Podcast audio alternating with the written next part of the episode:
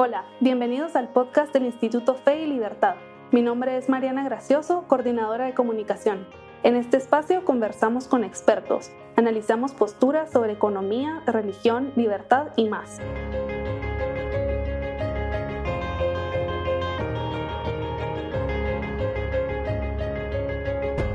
Bienvenidos a un nuevo episodio del podcast. Hoy nos encontramos con Vanessa Kaiser. Ella es doctora en Filosofía y Ciencia Política y directora de la cátedra Hannah Arendt de la Universidad Autónoma de Chile.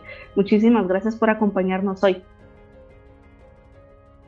Gracias a ustedes, Mariana, por la invitación, por las excelentes preguntas que eh, mueven a la reflexión ya en un plano que uno se empieza a alegrar, porque creo que poco a poco nos vamos distanciando de ese mundo exterior y nos vamos entonces haciendo cargo del el renacimiento del marxismo con eh, su nueva fórmula de la política identitaria a la que se está, está haciendo fundamental dar una respuesta. Y yo diría, mi estimada Mariana, que eh, no hay nada más, eh, hoy día hay pocas oportunidades que cristalicen mejor lo que es la política identitaria y a dónde nos puede llevar que el proceso constituyente en el que está sumido Chile. Así es que gracias al Instituto Fe y Libertad por esta oportunidad de dar a conocer eh, lo que pasa en Chile, pero a partir de las reflexiones más profundas a las que convoca la eh, invitación eh, de Mariana. Y quisiera entonces compartir con ustedes una presentación que he preparado especialmente para nuestro, eh, para quienes nos oigan y quienes nos vean eh, en el marco de esta actividad del podcast del el Instituto Fe y Libertad. Bueno, eh, decidí a, esta, a esta charla que se titula La nueva constitución chilena, ponerle como epígrafe entre el paraíso y el infierno y todo esto sé que no tenemos un semestre completo para abordar estas temáticas, así es que muchas van a quedar rebotando. Pero lo que quiero comenzar por plantear es que eh, no podemos discutir em, desde un conocimiento biológico cuando nuestro interlocutor está en el pensamiento mágico. No podemos reflexionar en conjunto eh, cuando una persona niega a la otra eh, su posibilidad de aportar. Y tampoco podemos dar una lucha, comillas, como se ha dado en llamar la lucha, la batalla cultural, cuando lo hacemos desde eh, el mundo pragmático que nosotros conocemos y nos olvidamos, eso no quiere decir que lo olvidemos al mundo pragmático porque esa es nuestra fortaleza, pero que nos olvidemos que estamos frente a una religión. El marxismo eh, en todas sus variantes es una religión. Eh, y se hace estas ideologías, uno lo estudia muy bien en los orígenes del totalitarismo de Hannah Arendt, han pasado a reemplazar a través de la estatolatría al Dios muerto, al Dios cristiano. Así es que, dicho eso, eh, quisiera eh, plantearles aquí, recordarles las preguntas que Mariana me planteó para convocar a la reflexión conjunta ¿Es la inestabilidad actual de Chile, actual en Chile, consecuencia de cambios en el discurso mediático o político?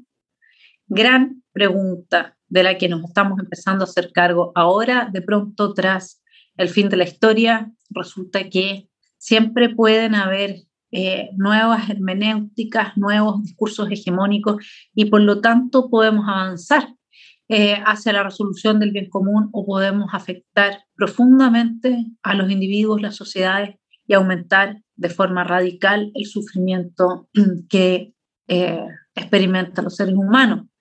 ¿Qué discurso se maneja ahora? Nuevamente la pregunta por el discurso. ¿Y qué significa en ese contexto libertad y derecho para quienes promueven la nueva constitución chilena? Hasta el momento, un 40,5% de la población, les estoy planteando lo que vemos al día de hoy, primera semana de mayo, estaría rechazando el borrador de la nueva constitución. Piensen ustedes que este, que el plebiscito que condujo al desarrollo del proceso constituyente chileno tuvo un 80% de respaldo, el que se diseñara y se redactara una nueva constitución. ¿Qué es lo que significó eso? Significó que la constitución anterior se enterró. Es una reina muerta, no se puede revivir. Y hoy día en la discusión está en qué hacemos, porque si gana el rechazo, que sería lo que va, digamos, punteando en las encuestas, la pregunta es, bueno, ¿qué hacemos con una constitución que está muerta? Porque en los hechos está muerta, está vaciada de legitimidad. La gente no la respeta ni en el Poder Judicial ni en el Poder Político. Y por lo tanto no hay mucho más que hacer. Entonces, un, eh, sigamos con la encuesta, ¿no es cierto? Un 29,1% estaría aprobando la nueva constitución. Un 30,4% aún no sabe. Ustedes se dan cuenta que ese 30,4% es definitorio.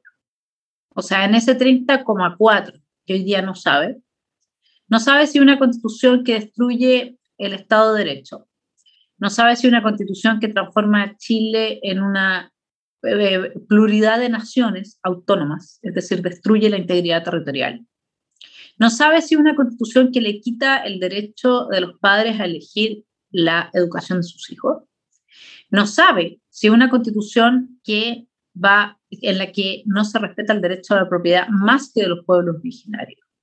No sabe si una constitución que va que tiene sistemas de justicia, no poder judicial y tiene dos sistemas, uno para pueblos originarios y otro para huincas, es decir, para los que no son parte de ese 10% de la población que se identifica, que es nada más que un 10% como pueblo originario. Esa gente que no sabe todavía, eh, porque si es que va a votar o no por un proyecto constitucional que promueve la inmigración eh, absolutamente sin, sin, sin, sin razonabilidad, porque todos estamos a favor de la inmigración, pero tiene que haber una cierta razonabilidad para que el mundo pueda es soportar e integrar a la gente que llega y sobre todo que podamos ver si son agentes bolivarianos o no, una cosa elemental, sobre todo tras el estallido en que tuvimos un informe de la Dirección de Inteligencia del Ejército un mes antes que decía que habían ingresado 600 agentes bolivarianos a Chile, de lo cual el presidente de la República ni nadie se hizo cargo. Entonces necesitamos cierto filtro. Bueno, una constitución que eh, pone el derecho a la vivienda por sobre el derecho a la propiedad. Pero no es un derecho a la vivienda, cualquiera. Es el derecho al uso y al goce, pero no a la posesión. Es decir, no hay propiedad privada, etc. Ese 30,4% que aún no sabe va a definir eh, el destino de este país, de Chile. Un 55,2% responde que tiene poca o nada de confianza en el trabajo que está realizando la Comisión Constitucional un 24,7% tiene mediana confianza, un 20,1% declara que tiene mucha confianza. Es decir, está claro que hay un 20% de gente extremadamente radicalizada en el país, de los cuales eh, probablemente el 90% sean jóvenes, de las nuevas generaciones y de clase alta. ¿Sí? Por eso la pregunta por el discurso que hace Mariana es muy atingente. Los principales problemas del país, a juicio de la gente, son inflación, alza de precios, eh, delincuencia, sueldos y pensiones, nada de lo cual puede resolver la inestabilidad institucional en la que estamos sumidos. Mariana preguntó por el cambio en el discurso y yo entonces me voy a hacer cargo del origen de todo este descalabro. El maldito neoliberalismo. ¿Qué significa maldecir al neoliberalismo? ¿Cuál es la pugna que se dio en los orígenes de la destrucción de nuestro país? Bueno, si queremos ir a sus fundamentos filosóficos, tenemos a Foucault, a Derrida y a toda esa línea, ¿no? En que, sobre todo desde Foucault, se plantea que el discurso de un niño tiene el mismo valor que el discurso de un experto técnico, porque ambos, en tantos discursos, no son más que la expresión de poder sobre el oyente, no son más que una expresión de poder. Ahora, esta gente es tan eh, incoherente que cuando está enfermo sí va a un médico, ¿no? No va a visitar a un mecánico. ¿cierto? Ahí el discurso sí tiene valor, ahí la sabiduría sí tiene valor y la experiencia. ¿Qué es lo que se dio en Chile? Un ataque feroz y radical a los expertos llamados tecnócratas, que estaban a la base de la, eh, del diseño de la política pública durante los gobiernos de la concertación, que tuvieron muchos defectos, pero dentro de lo que era Latinoamérica prácticamente eran, eh, eran, una, eran excepcionalmente buenos. No más criterios de eficiencia, eficacia ni tecnicismos. Aquí se instaló una eh, lucha desde la academia, de parte de quienes eh, impartían eh, carreras como sociología, literatura, ciencia política, etcétera, las carreras humanistas o científico-humanistas, también economía, filosofía, obviamente, en contra de todo este neoliberalismo, que supuestamente lo que hace es promover la desigualdad. Por eso no les gusta el Estado subsidiario, porque en el Estado subsidiario, el Estado subsidia aquellas actividades que los privados hacen mejor o que los privados eh, no están dispuestos a hacer, pero harían mejor. Y la subsidia para que se puedan mantener, pero no con carácter universal, sino que para aquella gente que no puede pagar ella misma por esos servicios.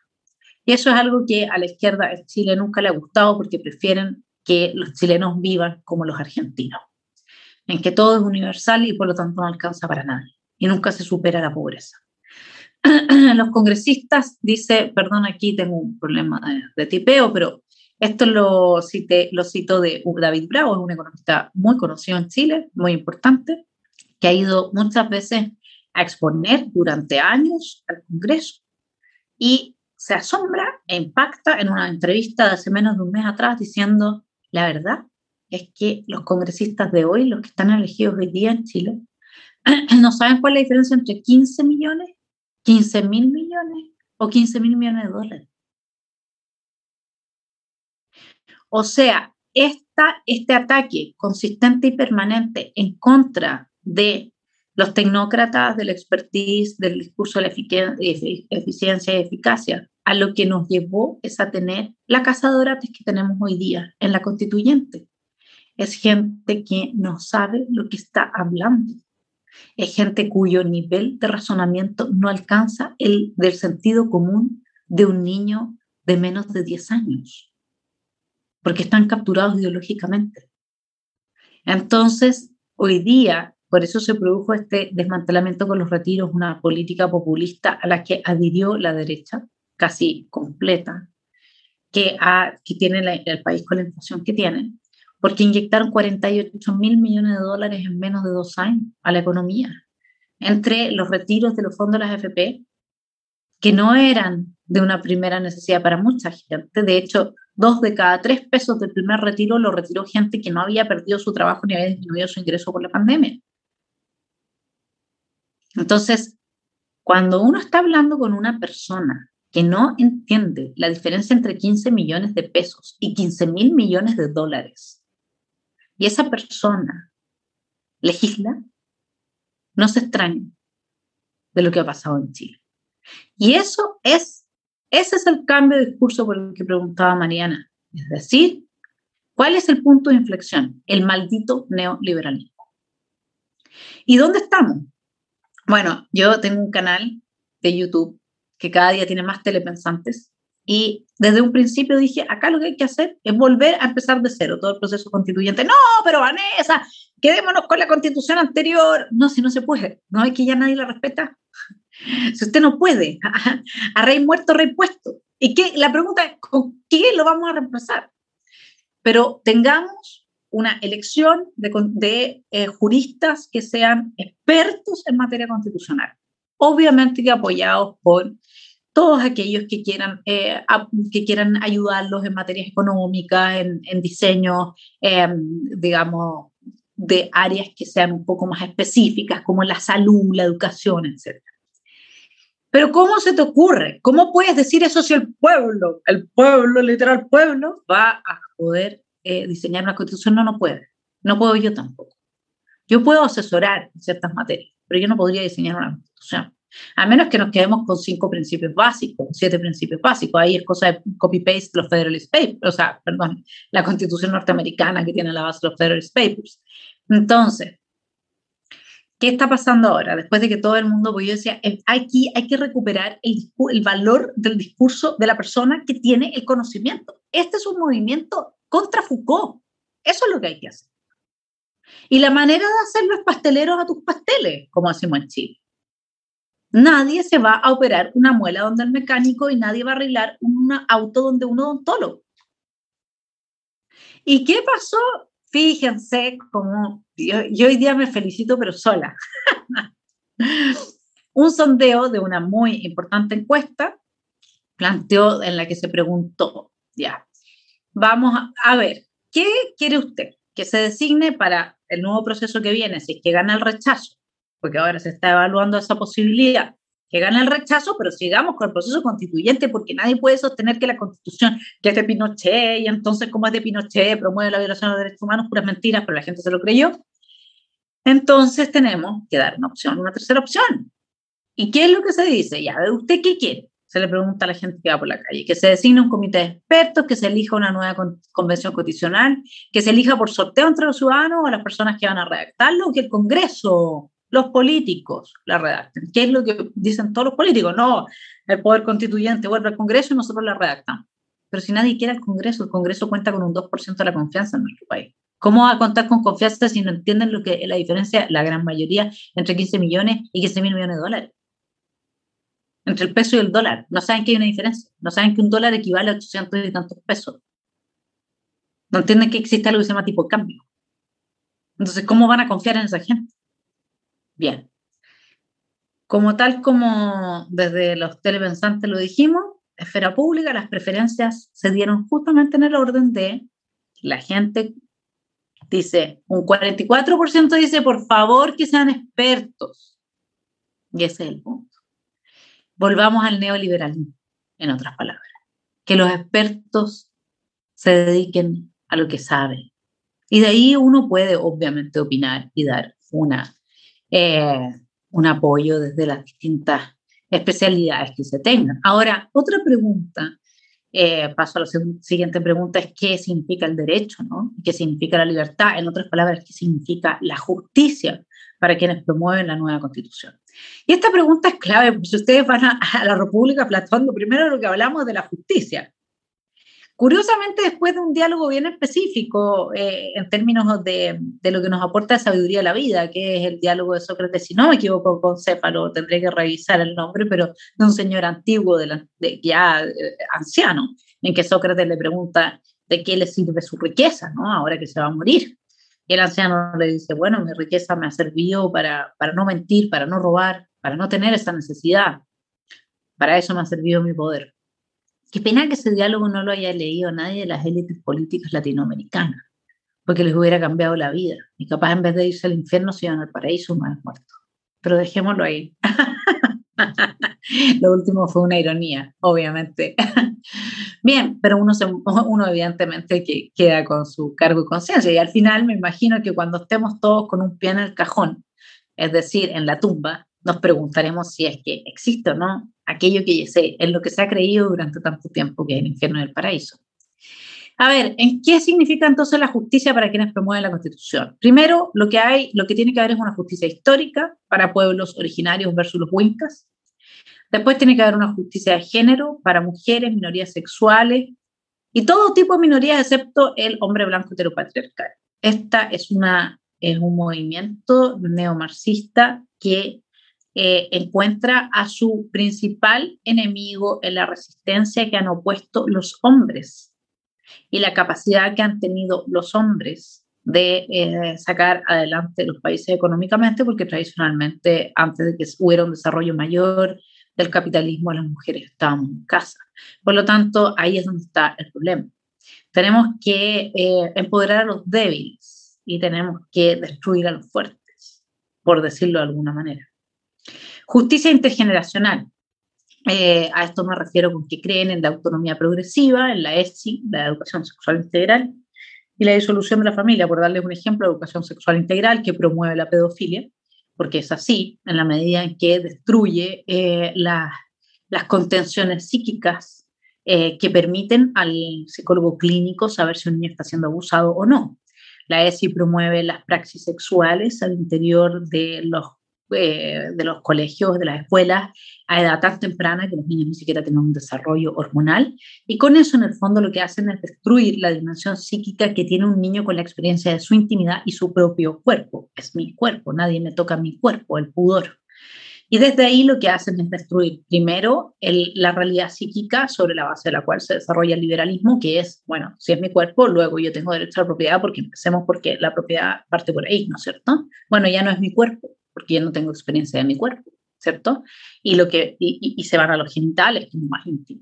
Me, me detengo aquí un momento porque todo esto es lo que ellos buscan crear, ellos crean realmente que el ser humano es solamente un constructo, es una vasija vacía que se puede llenar con lo que sea y con esto ellos pueden, eh, van avanzando en lo que ellos consideran su nuevo hombre. ¿sí? Y si quieren eh, saber qué es lo que hay filosóficamente a la base de la ESI, vayan a Deleuze y Guattari y lean el anti-Edipo y, y, tengan a la mano eh, todo tipo de remedios para el dolor de estómago, porque es asqueroso, es realmente asqueroso. Eh, obviamente que la autonomía progresiva y la disolución de la familia, eso es el Estado metido en la familia. El Estado metido en la familia es totalitarismo. Bueno, después tenemos derecho de la naturaleza, los, los animales son seres sintientes eh, y, y, digamos, y nosotros somos los que queremos destruir o que destruimos con nuestra vida a la naturaleza y los animales, etcétera. Ahora, obviamente que el ratón no es, la rata no es un animal sintiente, a, él, a, ese animal no lo van a defender, digamos, ni a ningún animal que no sea antropológicamente homologable al ser humano, de alguna forma, ¿no? Eh, y eh, esto de los derechos de la naturaleza llega al extremo de que va a impedir todo emprendimiento económico en Chile, ninguna posibilidad. La igualdad ante la ley desaparece por, este grupo, por, por la existencia de estos grupos oprimidos, categorías sospechosas, sobre todo el, el, uso de los pueblos originarios. Ellos están usando los pueblos originarios de una forma que es, francamente, eh, es el intento de liquidarlos, porque no los están en, en, la medida, funciona justo al revés, ¿no? Cuando tenemos gente que tiene privilegios inmerecidos y que destruye la vida de los demás, los demás quieren destruirlos a ellos. Y hablemos de que esta es una minoría, un 10% de la población. Si llegan al, si, si logran eh, eh, eh, tensionar tanto el antagonismo social que puede haber entre esta minoría y esta mayoría, puede producirse una limpieza étnica al revés. Pueden terminar haciendo eso. Y yo creo que eso es lo que está buscando esta izquierda, es liquidar a los pueblos originarios al final. Eso es lo que están haciendo, los están usando literalmente.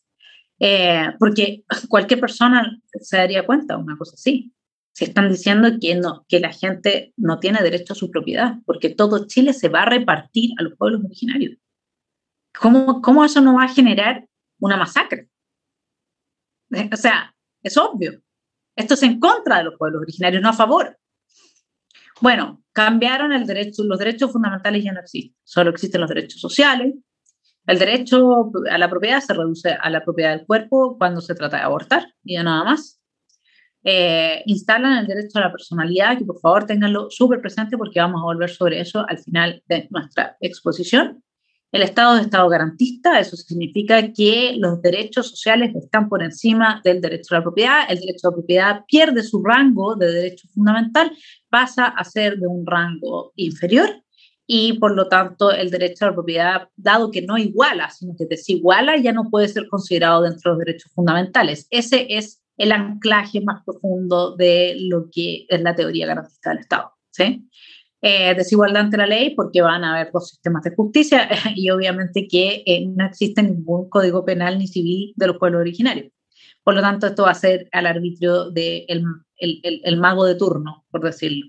Destrucción final de la estructura republicana de Chile, dado que todas las entidades eh, los tres poderes del Estado, etcétera, todo, la Contraloría, el Banco Central, todo se politiza, todos los cargos pasan a eh, depender del poder político de turno, se determina el Senado, eh, vamos a estar como los venezolanos con una gran Cámara de Diputados, enorme, gigantesca, y, y, hay una, una serie de, de otras disquisiciones del sistema político que no voy a entrar acá para que nos quedemos un poco en el marco de la conversación sobre el discurso. Bien, acá les, les recomiendo que vean todo lo que está en... Ese, ese es mi país, país donde yo nací, eh, eh, de Arica a Punta Arenas. Todo lo que está encuadrado ahora ya no va a ser de los chilenos, va a ser solo de los pueblos originarios. Es decir, los chilenos se quedan con menos de un 20% del país para poder vivir. Siendo el 90% de la población la que no se identifica como pueblo originario, siendo el 94% de la población el que hacia atrás en sus ancestros tiene en tercera línea, o sea, la abuela o tatarabuela es mujer indígena. Nosotros somos un pueblo mestizo, por eso es que hay tan poco pueblo originario. ¿sí? Así que mírenlo bien, si esto no es una, un intento de promover una limpieza étnica en contra de los pueblos originarios, no tengo idea de qué es lo que es, pero acá lo que se quiere es destruir el país, definitivamente. Eh, tenemos acá los dos artículos aprobados. Artículo 21, derecho a las tierras, territorios y recursos. El Estado reconoce y garantiza conforme a la Constitución el derecho de los pueblos y naciones indígenas a sus tierras, territorios y recursos. La propiedad de las tierras indígenas goza de la especial protección. El Estado establecerá instrumentos jurídicos eficaces para su catastro, regularización, demarcación, titulación, reparación o restitución. La restitución, restitución se le va a quitar sin derecho a indemnización, porque la, la todo lo que tenía que ver con derecho a indemnización de la propiedad, etcétera, se eh, eliminó. No, no, no, se integró en ninguno de los tres, más de 300 artículos que ya están aprobados.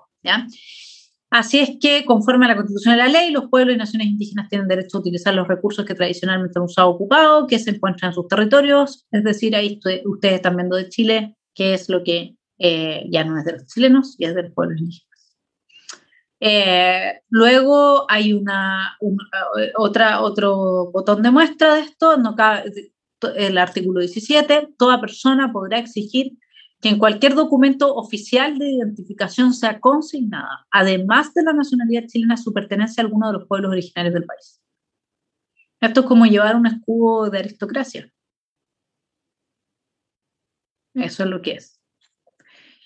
Bien, Ahora, ¿qué es lo que ha pasado con el discurso? A mí me gustaría aquí hablar un poco Cayetana, porque tiene una muy buena tesis que se reduce a cinco puntos. La tesis del tablero inclinado y yo agrego del discurso hegemónico. Ella dice que la izquierda siempre está en la parte alta de la cancha, jugando con ventaja porque domina el campo de juego cultural y político, mientras la derecha se consuela con que de vez en cuando la dejen ganar. La derecha a veces consigue el gobierno, pero nunca consigue el poder. Esto es muy importante porque nosotros iniciamos este proceso constituyente bajo un gobierno de derecha. Entonces, eso muestra que no se tiene el poder. La derecha, dice Cayetana, deja en manos de la izquierda la política y actúa como si los votantes fuesen máquinas materialistas sin agencia moral, sin creencias, sueños y esperanzas.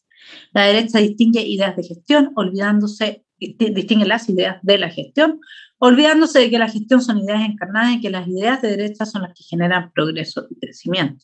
La izquierda detesta a la derecha e intenta destruirla, mientras la derecha admira a la izquierda e intenta parecerse a ella. Me parece que es un buen resumen de más o menos lo que pasa. Y yo quisiera ir un poco más allá de este resumen y responder la pregunta ¿por qué? ¿Por qué se da esto? Bien, vamos entonces hacia el discurso. El discurso sirve a la construcción de la identidad, a la creación de una falsa conciencia, a la destrucción de la condición humana en la relación con su realidad. Eh, en algunos de los Liberty eh, fans que fui, leímos a, a, Freire. Fundamental volver a Freire. Freire es la base, teología de la liberación. La base, bueno, él fue muy influenciado por la teología de la liberación.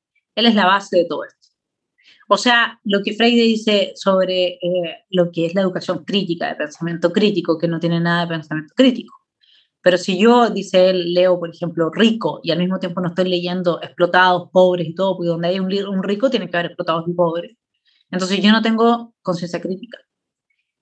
Si yo empiezo a leer así y así como están educados las nuevas generaciones en mi país y en Estados Unidos, y uno lo ve en todas partes, entonces, si yo leo las cosas así, obviamente que lo que hizo el marxismo fue entrar a distorsionar mi relación con la realidad y mi relación conmigo mismo. ¿Cómo? Miren, esto es, tenemos un nuevo matrimonio. Originalmente eran de una misma familia, eran dos hermanos, se querían mucho, porque era el socialismo y el nacionalsocialismo. El nacionalsocialismo era el hermano menor, que nació gracias al socialismo.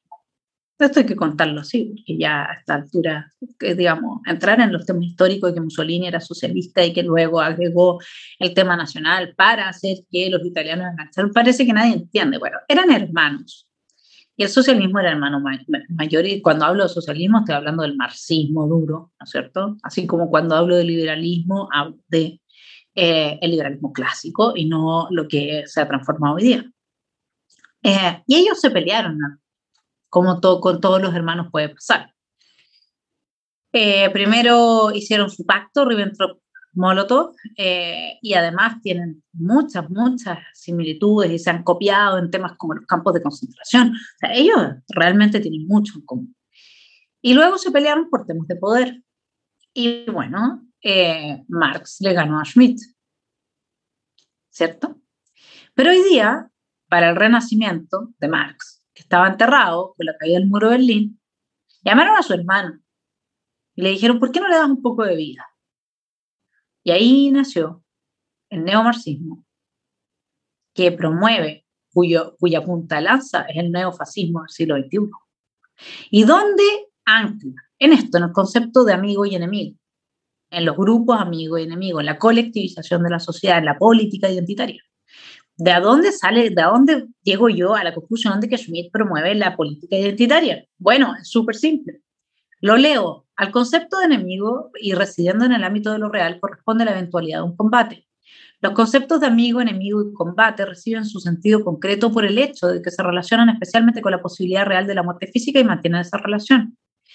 La guerra proviene de la enemistad, puesto que esta es la negación esencial de otro ser. Negación esencial de otro ser. Es un problema existencial, es un problema de identidad. Los alemanes negaron esencialmente la existencia de los judíos. Es un problema de identidad. ¿Y cuál era el problema con los judíos? No era un problema de que los judíos fuesen, tuviesen eh, hábitos X o tuviesen una fisonomía Y o no fuesen suficientemente alemanes y pelearon en la Primera Guerra como cualquier alemán. No. El problema es simplemente que yo me invento a mí mismo un enemigo, un colectivo que es mi enemigo. Ah, bueno, habían otros problemas más asociados, claro, también lo hay entre hombres y mujeres. Por supuesto que hay problemas asociados a la relación entre hombres y mujeres. Y por supuesto que por algo existen los clubes de Toby y los clubes de Lulu.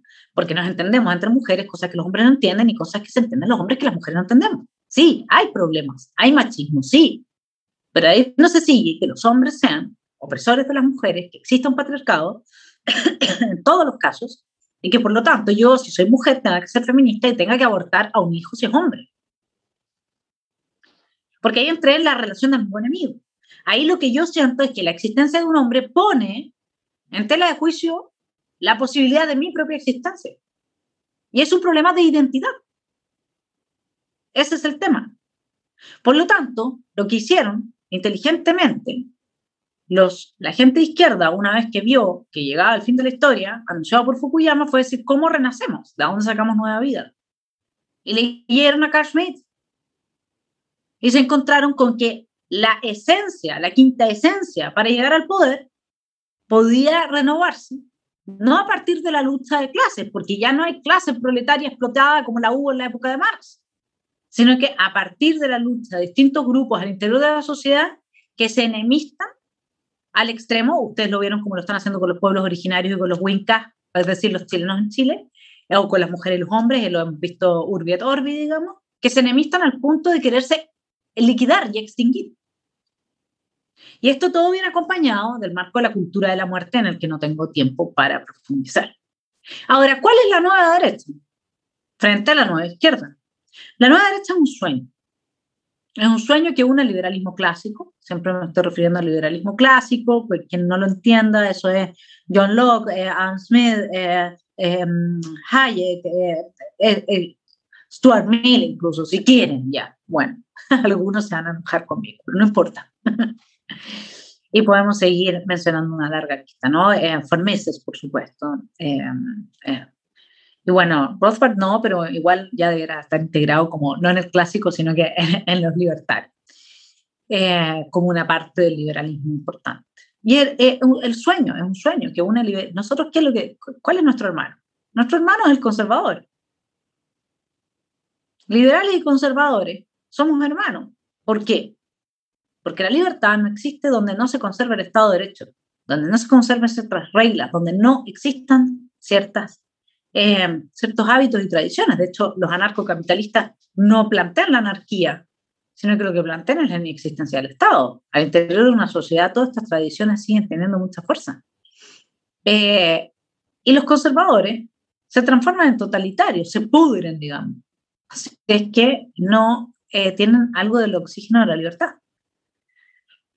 Ahora, ¿qué es lo que ha, pasado con este sueño? Ha sido muy difícil realizarlo, porque en lugar de reunirnos en aquello que, que, realmente podría ser una sinergia, que es la reducción, porque los conservadores se, se convencieron de que, de que el Estado no puede estar metido en la vida de la gente.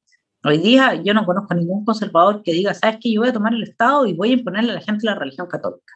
Y ustedes me dirán, ya, pero Vanessa, porque la Iglesia Católica se ha caído pedazos, ya, bueno, pero con independencia de eso con independencia de eso. Es, su religión y, muchos la siguen practicando, o los evangélicos, los anglicanos, los luteranos, y nadie quiere usar al Estado para eso.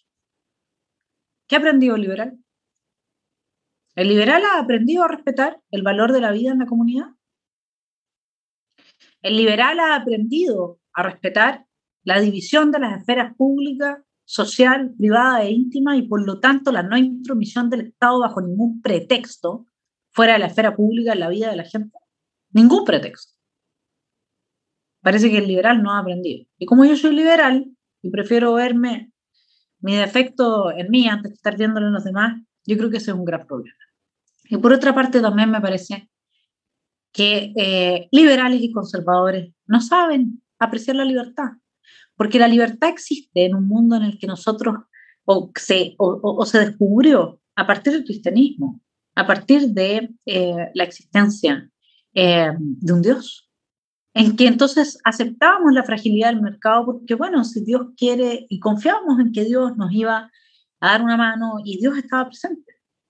Y hoy día no hay Dios y nos quedamos sin Dios y nadie se ha hecho cargo de los efectos que eso tiene a nivel político y psíquico para las ideas del liberalismo.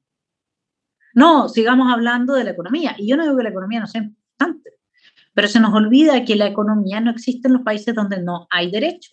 Y por eso la pregunta por la justicia es tan importante. Y no hay derecho donde no tenemos concepciones morales. ¿Y la moral a dónde nos lleva? Justamente a la pregunta por la libertad, el libre arbitrio, el bien, el mal, etc. Bien.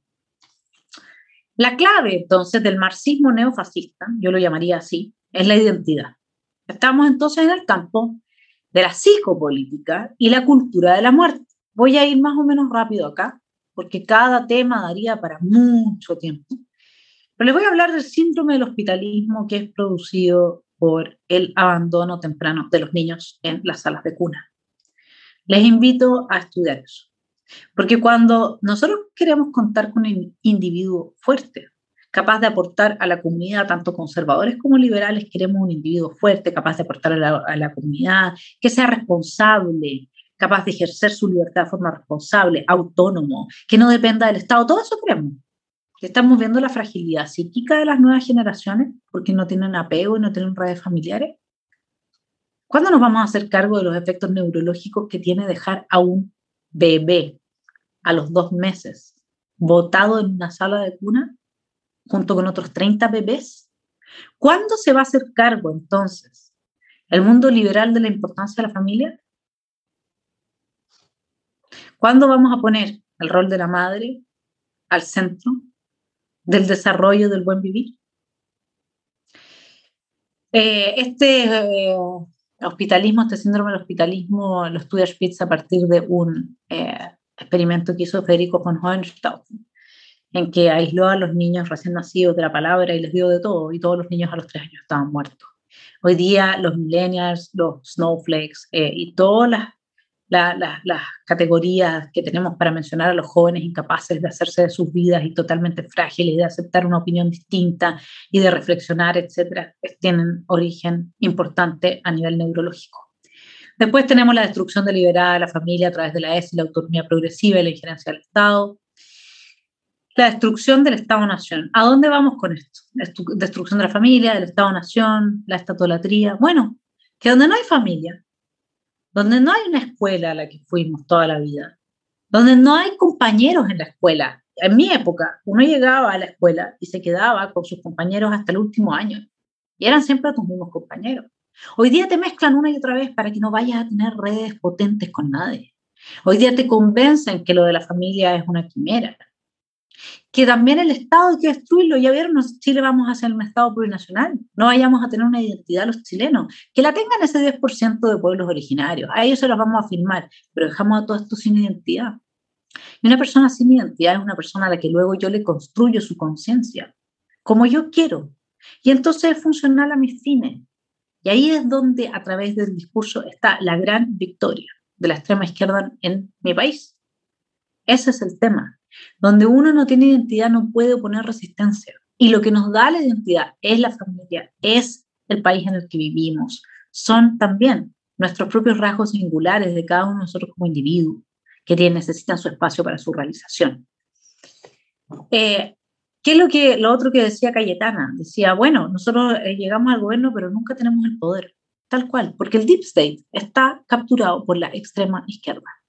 Es decir, la extrema izquierda sabe que aunque ellos sean minoritarios, si capturan deep state, están al otro lado. Por deep state hay que entender, esta es la, figura eh, típica que se usa ¿no? con, con este tipo de sociedades así, estamentales. Bueno, tenemos en deep state, es una sociedad estamental en que en la punta de, la pirámide los menos son aquellos que están eh, los privilegiados políticos y del mundo empresario o empresarial, como diría, como diría Milei. Eh, y eh, después tenemos a la alta, en rojo a los operadores políticos y los comunicadores de los medios de prensa y agentes culturales. Y finalmente en azul está el verdadero ejército, la base de los profesores de instituciones educativas, tanto públicas como privadas, escolares y universitarias. El fundamento es la educación. Si en algún momento el liberalismo quiere recuperarse y la derecha quiere recuperarse de su permanente derrota en lo que se refiere al poder, tiene que entrar a hacer reformas educacionales muy profundas. Hacer que los profesores sean propietarios de sus establecimientos, propietarios a través de acciones, transformar cada establecimiento escolar en una pequeña empresa. Hacer los propietarios y por lo tanto responsables de lo que allí pase. Dejar, eliminar absolutamente los currículums generales escolares. Dejar total libertad de educación y tener mínimos de injerencia y solamente a través de voucher vamos con, con, eh, con eh, Milton Friedman eh, apoyar a quienes no puedan acceder entonces al proyecto educativo como familia ¿Qué quiere promover con su hijo? ¿Van a haber problemas? Sí, siempre van a haber problemas. Lo peor es el Estado. Finalmente, para ir terminando, nuestra guinda de la torta, les traigo aquí el nuevo discurso hegemónico, glosario de patologías sociales. Ahí tienen ustedes a sus autores. Esto es el código de ética que se está pasando en algunas carreras en las universidades en Chile. Se hace, este es ustedes lo pueden bajar, el PDF está asequible como siempre, no hay que pagar por él. En estos casos siempre todo, uno accede a todas las obras de la extrema izquierda sin tener que poner un peso, ¿se han dado cuenta? Y es más, si uno googlea, la primera opción siempre es de la extrema izquierda que tira Google. Todo eso está, obviamente, financiado. Todo eso es trabajo, ¿sí? Entonces, aquí tenemos este glosario que los jóvenes de 400 páginas, 300 y tantas, que los jóvenes tienen que memorizar aprender. Y las patologías sociales, miren lo que es. Eh, bueno, este, aquí esta propuesta nace del Observatorio Global de Patologías Sociales, proyecto ligado a investigadores de la Universidad Federal de Pelota, Brasil, Sao Paulo, no sé si a alguien le suena Freire y todo ello. Brasil, ¿qué pasó con Brasil? Brasil se transformó en nuestra nueva Cuba. Espantoso. Brasil es la Cuba del siglo XXI. Bueno, y acá tenemos qué es lo que ellos están planteando. Ellos plantean que este glosario, que es el código de ética que se enseña a las juventudes, sin los cuales no pueden sacar su título universitario, no pueden salir adelante en su vida, este gran código de ética del glosario ya titulado Glosario de Patologías Sociales, se trata, eh, señala diversas patologías que generan sufrimiento y por lo tanto afectan la convivencia social, generando un dolor social crónico De este modo, temas tales como el racismo, el machismo, la explotación, la desigualdad, la injusticia, la exclusión, la dominación, la corrupción, etcétera, por nombrar algunas problemáticas relevantes y conocidas, siempre se mezclan, ¿no? La corrupción también la meten. Siempre tienen esta, esta cosa ¿ah? de que van, mira, que, que, lo, que el 80 sea mentira, pero un 20 verdad, entonces tampoco lo podéis descartar todo. Se disgregan en diferentes perspectivas disciplinarias en razón de su misma complejidad y particularidad.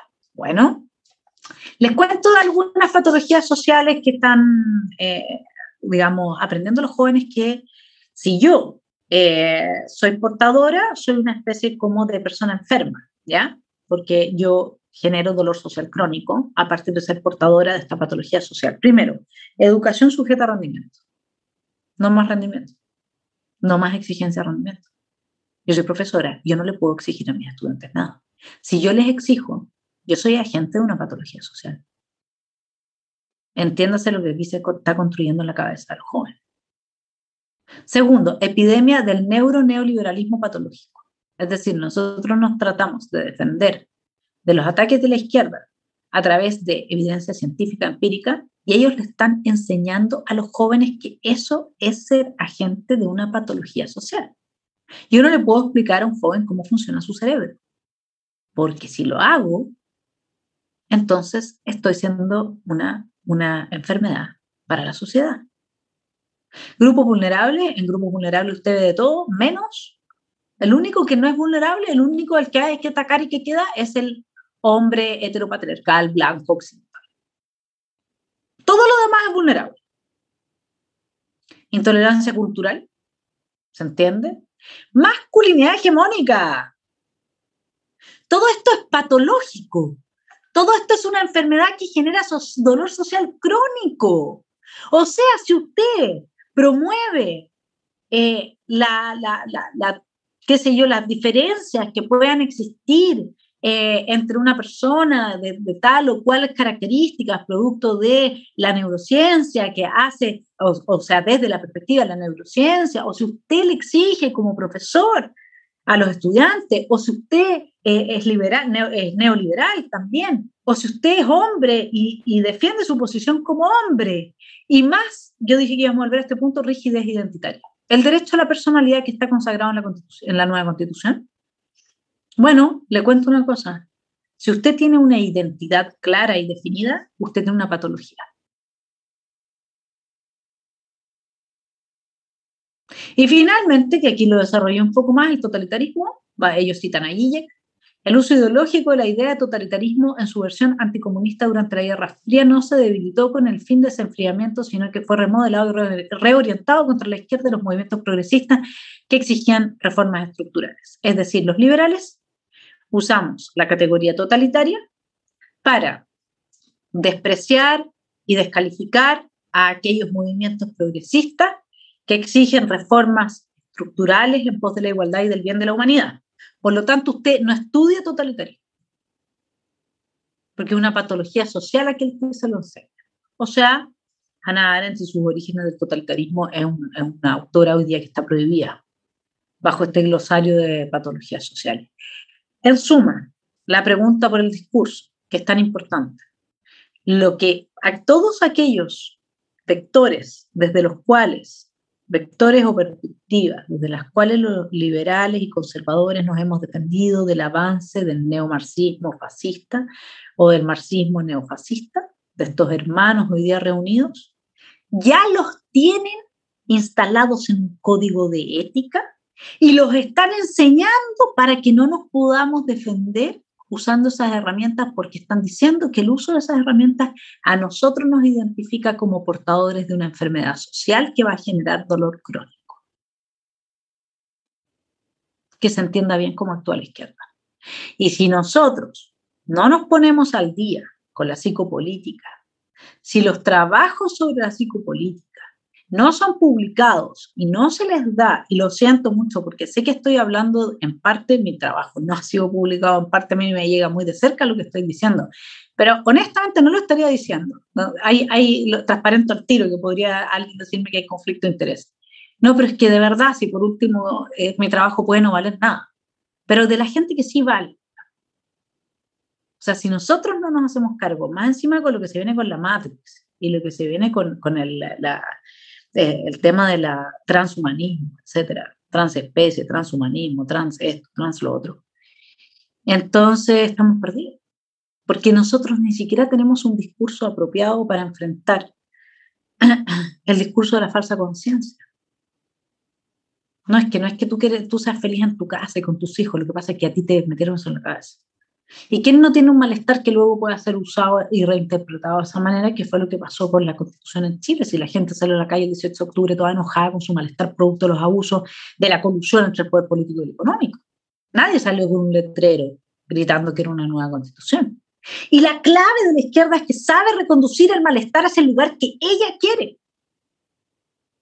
Entonces te sientes mal, no puedes levantarte en la mañana, estás, estás, sientes que te cuesta eh, la vida. ¿A quién no le cuesta? El 90% de los seres humanos le cuesta y le ha costado toda la historia de la humanidad.